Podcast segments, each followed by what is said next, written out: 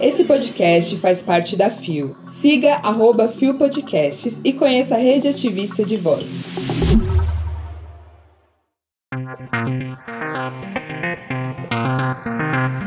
Conheça o app Dandara Rise. Defensoria Pública de Minas Gerais recomenda que a Prefeitura de Petim vete projeto de lei que proíbe crianças em eventos LGBTQIA+. Millennials acreditam que erro de pronome deveria ser crime. Quarta-feira, 19 de julho de 2023. Olá, eu sou o Anderson e esse é mais um Bom Dia Bicha. Levanta, viada, vamos assim! O seu podcast diário de notícias sobre as comunidades LGBT QIAP+. Seis e ônibus. Eu no Gay Blog. Dandara Rise, app criado pela Fundação Oswaldo Cruz, visa políticas públicas para pessoas trans. Publicado em 13 de julho de 2023, o site não informou a pessoa responsável pela matéria. Aplicativo propõe um ecossistema digital para a população LGBTQIA+, informar, denunciar, registrar, enfrentar e evitar LGBTfobia. O Dandara Rise está realizando um novo mapeamento. Nas redes sociais, o app está convocando mulheres trans e travestis que residem no Rio de Janeiro para participarem de uma pesquisa. A ideia é fazer um mapeamento a fim de pensar políticas públicas afirmativas junto com a comunidade de mulheres trans e travestis para a participação. O Dandara Rise disponibilizou um link onde é possível agendar um encontro e assim participar da pesquisa pesquisa. Dandarawise é um app desenvolvido pela Fundação Oswaldo Cruz. Nele, os próprios usuários irão informar se uma região é segura ou não. O objetivo é diminuir os ataques e, evidentemente, dar proteção à comunidade LGBTQIA+.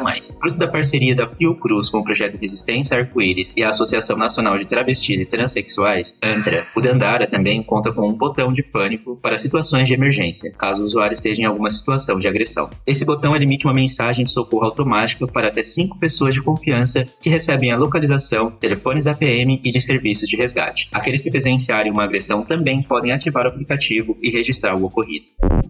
Eu achei a iniciativa desse app muito importante e eu acho que ela é muito válida. Sim, senhora. Porém, a única coisa que me entristece é que a gente tem a necessidade de um aplicativo desse. Você tá me entendendo? Mas eu espero que ele funcione bem, que ele ajude a proteger as pessoas LGBTQIA mais de violências, principalmente porque a gente sabe, né, que o Brasil é o país que mais mata pessoas trans e travestis no mundo inteiro. Eu tô cansada! Se vocês quiserem saber mais sobre essa matéria, o link ela vai estar disponível na descrição do episódio. Deu no G1. Defensoria Pública recomenda que a Prefeitura de Betim vete projeto de lei que proíba a participação de crianças em eventos LGBTQIA+.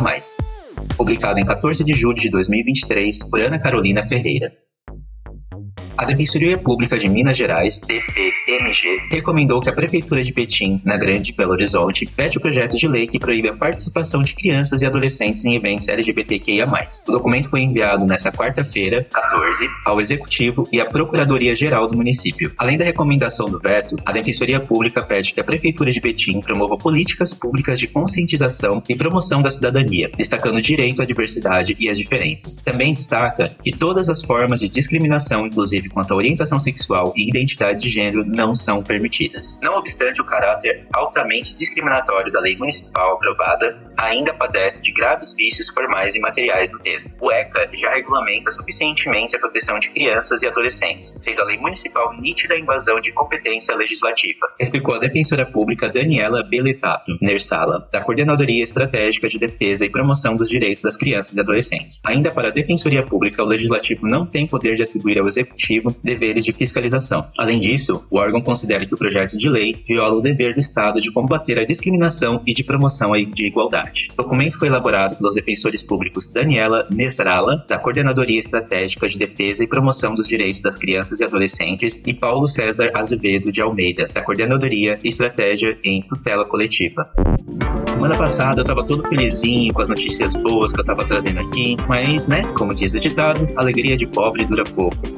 Vida, não vou mentir. Essa notícia ela me deixou revoltado e me lembrou inclusive de um projeto de lei aqui nos Estados Unidos que proibia a participação de drag queens em eventos públicos. Pelo amor de Deus! É uma vergonha ter projetos de lei como esses aprovados em pleno 2023. E, sinceramente, eu espero que essa lei seja vetada e que a gente não se esqueça do nome das pessoas envolvidas nisso. Vacila pra tu ver! Então, se vocês quiserem saber um pouco mais sobre essa matéria, o link vai estar aqui na descrição do episódio.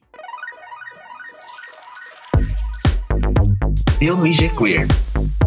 44% dos millennials acredita que errar pronomes deveria ser crime. Publicado em 17 de julho de 2023, o site não informou a pessoa responsável pela matéria. Após polêmicas recentes com a mudança de regras do Twitter sobre o comando de Elon Musk, permitindo que usuários errem intencionalmente os pronomes de pessoas transgêneros, além de utilizar de seus nomes mortos, pesquisa mostra que 44% dos jovens nos Estados Unidos acreditam que a atitude deveria ser crime. Um estudo divulgado pela Newsweek com pessoas consideradas millennials, geração Y, entre 25 e 34 anos, acreditam que o ato de se referir a alguém pelo pronome de gênero errado deve ser uma ofensa criminosa. A pesquisa ainda revela que cerca de 31 dos estadunidenses dentro da faixa etária discordam que o erro de gênero deve ser um crime, com o restante afirmando que não sabe ou não concorda nem discorda. Já entre pessoas com 35 a 44 anos, mais de 38% acham que o erro de gênero deveria ser sim ilegal. A pesquisa entrevistou 1,5 mil eleitores votantes, lembrando que nos Estados Unidos o voto não é obrigatório, e descobriu que crenças da geração Y contrastam com a dos norte-americanos como um todo, com 19% da população dos Estados Unidos acreditando que o erro de gênero deveria ser crime e 65% discordando. Eu acho que é interessante ver como essas gerações mais novas têm mais consciência sobre questões de gênero. Babado, maravilhoso, amigo. Obviamente que nada é perfeito, mas essa é a geração que vai ajudar na construção de um futuro melhor, assim como a geração que vem depois dessa, né? É, gata. E a gente ainda tem um longo caminho a percorrer nessa discussão de gênero, de pronomes, de sexualidade, mas eu acredito que aos poucos a gente vai traçando caminhos e soluções que sejam boas para todos. Chegamos ao final de mais um Bom Dia Bicha. Hoje não foi um dia só de notícias boas, mas a gente segue aí lutando pelos nossos direitos e pelo direito de se sentir seguros nos espaços que a gente frequenta. É sobre isso, cara, e tudo bem. E tá aqui falando sobre esses temas com vocês é super importante para que a gente conscientize a nossa comunidade sobre as coisas que andam rolando por aí. E para que a gente lute contra ações que violem os nossos direitos. Se hein? Pra galera que tenta limitar a gente, eu só quero deixar bem claro que a gente não vai parar de brigar. A gente tá aqui, a gente existe e a gente resiste. Se todo mundo nos odeia, então por que a gente continua vencendo? Bom Dia Bicha tem identidade visual, edição e produção de Rod Gomes, idealização de GG, pesquisa e roteiro de Zé Henrique Freitas, que também apresenta juntamente comigo mesma, Anderson da Silva, Bia Carmo, Gabi Van, GG, Isa Potter, Lua Mansano e Rod Gomes. O programa integra a Fio Podcasts. Conheça os outros programas da rede ativista de vozes. E não deixe de nos visitar e de nos seguir nas nossas redes sociais. Os links para as redes para as matérias que você ouviu nesse episódio estão na descrição. Lembre-se que Bom Dia Bicha é diário e retorna na manhã, a partir das 6 horas da manhã, com a apresentação de Lua Manzano. Olha que chique. Galera, muito obrigado a quem escutou até aqui. Espero encontrar com vocês novamente na semana que vem. E não se esqueçam de me seguir nas redes sociais. Vocês me encontram em todas elas como FajoCast. Eu também tenho o meu próprio podcast, que também se chama FajoCast e está disponível em todas as plataformas de áudio. Inclusive, amanhã, quinta-feira, tem episódio novo falando sobre um acidente de carro que eu sofri e a relação disso com o álbum da Elza Soares. Então, se você ficou curioso para saber, fiquem de olho lá nas plataformas, me sigam nas redes sociais e assinem o podcast nos seus agregadores de podcasts. Brota, vambora. Beleza, galera? Então, muito obrigado a quem escutou até aqui e a gente se vê por aí. Tchau, tchau.